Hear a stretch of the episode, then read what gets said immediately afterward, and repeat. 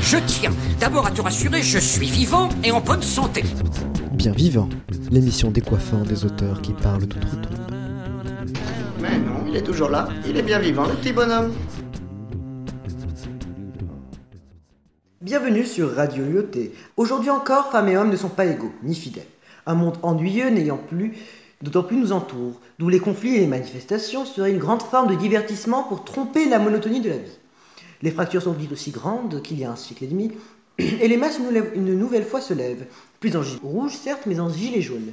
Quoi de mieux qu'appeler un spécialiste qui a réussi de son temps à dépeindre des situations d'opposition sociale? Vous l'avez compris, aujourd'hui la personne qui revient des enfers pour votre plaisir est Gustave Flaubert, et non pas Émile Zola, nous n'avions pas le budget pour. Une présentation fort sympathique. On voit bien qu'on reçoit les artistes à leur juste valeur. Et oui, donc Monsieur Flaubert, vous êtes normand. Né en 1821 à Rouen, fils d'un chirurgien à l'hôtel-dieu de cette ville, le théâtre de vos ouvrages sont principalement normands. Et vous avez été le mentor spirituel d'un autre normand connu, Guy de Maupassant. Une question pour notre audience. Que pensez-vous du mont Saint-Michel? Eh bien, à mon goût, je l'ai même dit dans Par les champs et les grèves, l'horizon vide se prolonge, s'étale et finit par fondre ses terrains crayeux dans la couleur jaune de la plage. Des langues de sable, longues, aplaties, l'une sur l'autre, se rident comme une onde sous de grandes couches. Les flots sont si loin, si reculés qu'on ne les voit plus. Je pense que vous en déduisez bien que c'est un des lieux les plus beaux de France. Mais Monsieur Flaubert, pensez-vous que le mont Saint-Michel est normand ou breton? Je ne suis pas narcissique, je vous vois, du haut des enfers, à vous battre pour un lieu si beau. Je ne pense qu'une chose, que ce lieu est français et magnifique. Bon, Eh bien, nous n'aurons pas de sensationnel à ce sujet-là aujourd'hui. Autrement, vous avez écrit de nombreux livres, dont nous reparlerons ensuite, mais dont le thème récurrent semble être l'amour et ses mœurs. D'où viendrait cette inspiration? Eh bien, d'un désir de choquer, nous étions dans une époque d'obscurantisme, un peu bisounours, une époque euh, du politiquement correct, un peu comme de vos jours par ailleurs. Je souhaiterais mettre sur le papier l'existence de ce genre de pratique et de la réalité de l'amour. Mais monsieur Flaubert, n'y a-t-il pas de lien avec Feu Louis Collet, qui, il semble, est entretenu une relation assez passionnée avec vous? Aujourd'hui, il est présenté comme une influence notable vis-à-vis de vos œuvres. Ah, mais je pense que ces informations relèvent du domaine privé. Je pense qu'elles n'intéressent pas vos auditeurs. Mais vous pourriez nous donner quand même quelques détails. hein. Vous auriez même dit dans une de vos lettres, je cite, Si tu étais là, je te mordrais. S'il vous plaît, changez de sujet avant que je perde patience vis-à-vis de cette vaste blague.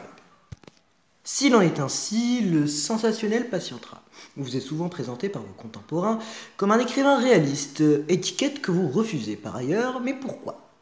Je rappelle, le réalisme est un mouvement d'écriture décrivant de façon pragmatique et détaillée la réalité du monde environnement, aussi affreuse soit-elle.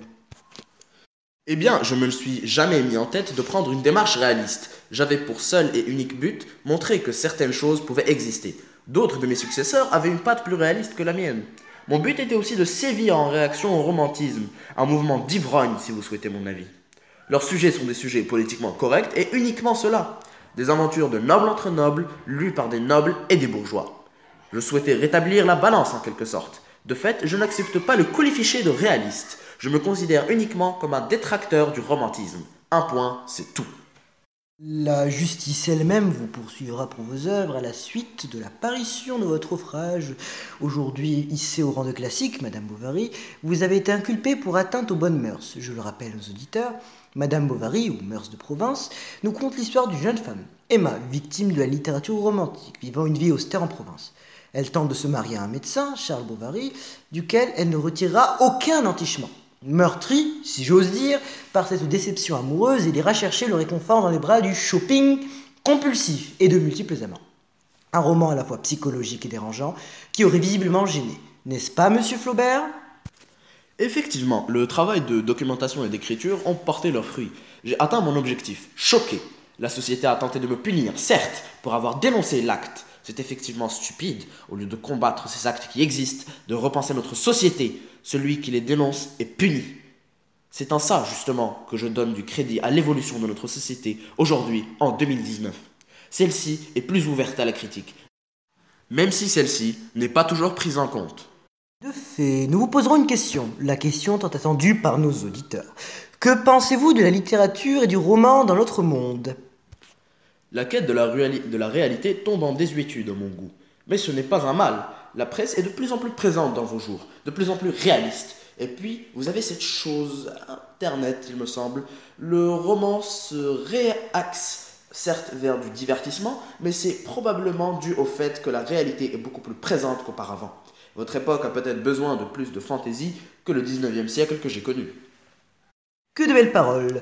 Mais merci beaucoup de vous être entretenu avec nos auditeurs aujourd'hui. Nous leur conseillons de lire vos deux livres, L'éducation sentimentale et Madame Bovary, surtout si vous êtes lycéen. Bon retour vers les enfers, monsieur Flaubert. Il y fait un peu chaud, mais merci. À parler d'enfer, il me paraît judicieux de citer Dante Alighieri pour caractériser votre monde, autant que savoir douter me plaît. Nous étions la société du rêve, qui rejetait le savoir. Rien n'a beaucoup changé, vous rejetez toujours le savoir. Mais prenez le doute, la société cherche toujours à cacher ses erreurs. C'est peut-être dans sa nature, qui sait Ce sera tout pour moi. à faire des blagues lexicales, on s'en retrouve à perdre de l'audimat. Je ne suis pas Coé. Merci encore pour votre présence, monsieur Flaubert. C'était bien vivant sur Radio Loté, fréquence 9.7.